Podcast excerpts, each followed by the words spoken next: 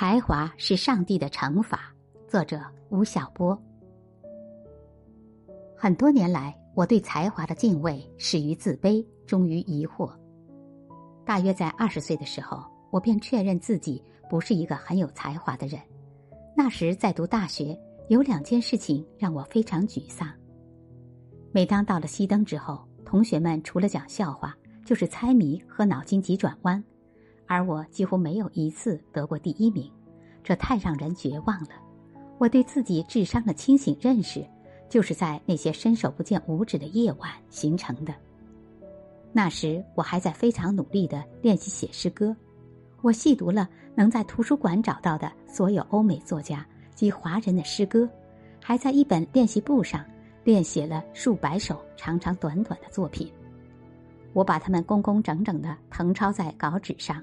分别投寄给国内几乎所有的文学杂志。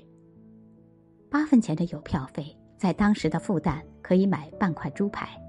四年里，我省下上百块猪排去实现我的诗歌梦。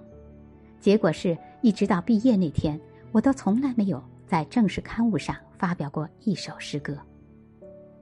瓦尔德说：“除了才华，我一无所有。”这个世界一定是有天才存在的，否则你很难解释当时还没有谈过恋爱的张爱玲怎么能写出《第一炉香》。为什么是一个叫爱因斯坦的专利局技术员发现的相对论？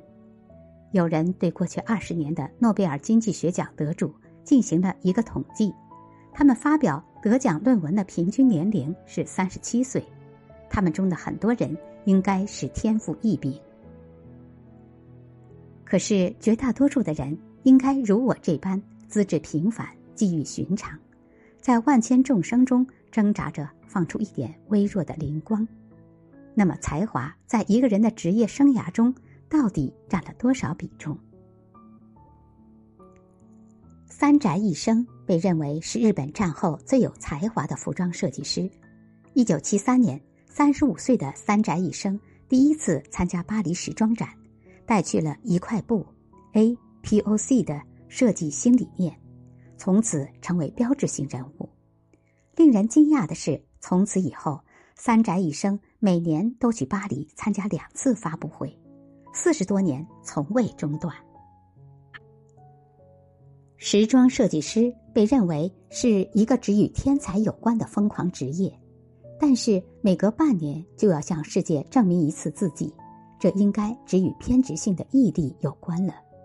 在三宅一生看来，一年参加两次发布会，就好像是定期去医院给全身做检查，既考验设计师的想象力，同时又考验想象力和创造力的一贯性。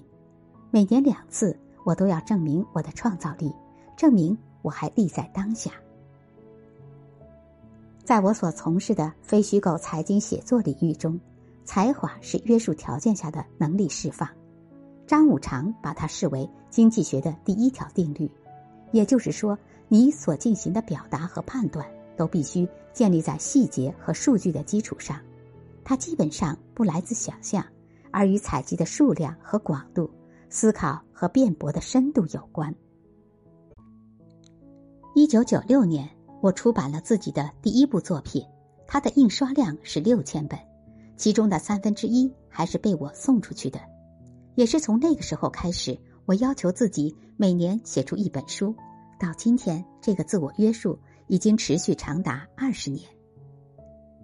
写一本财经作品，从酝酿选题、收集材料、形成结构性观点，到最终成稿，一般需要两到三年的时间；而每年写一本书，便需要同时开展三个以上的选题准备。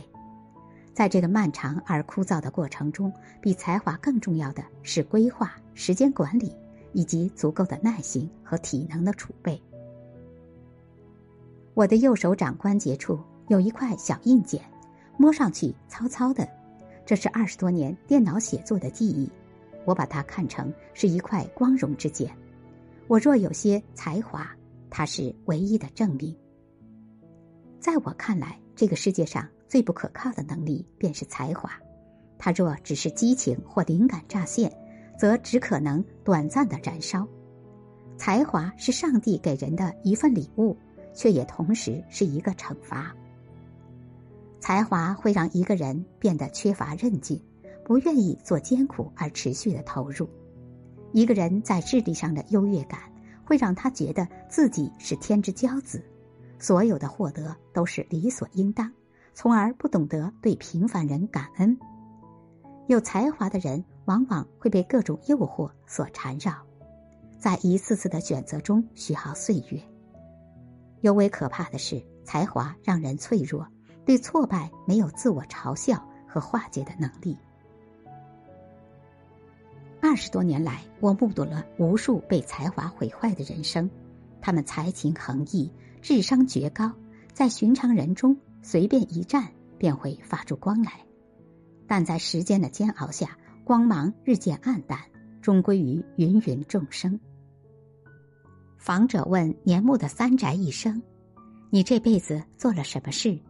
答：裁了一块布。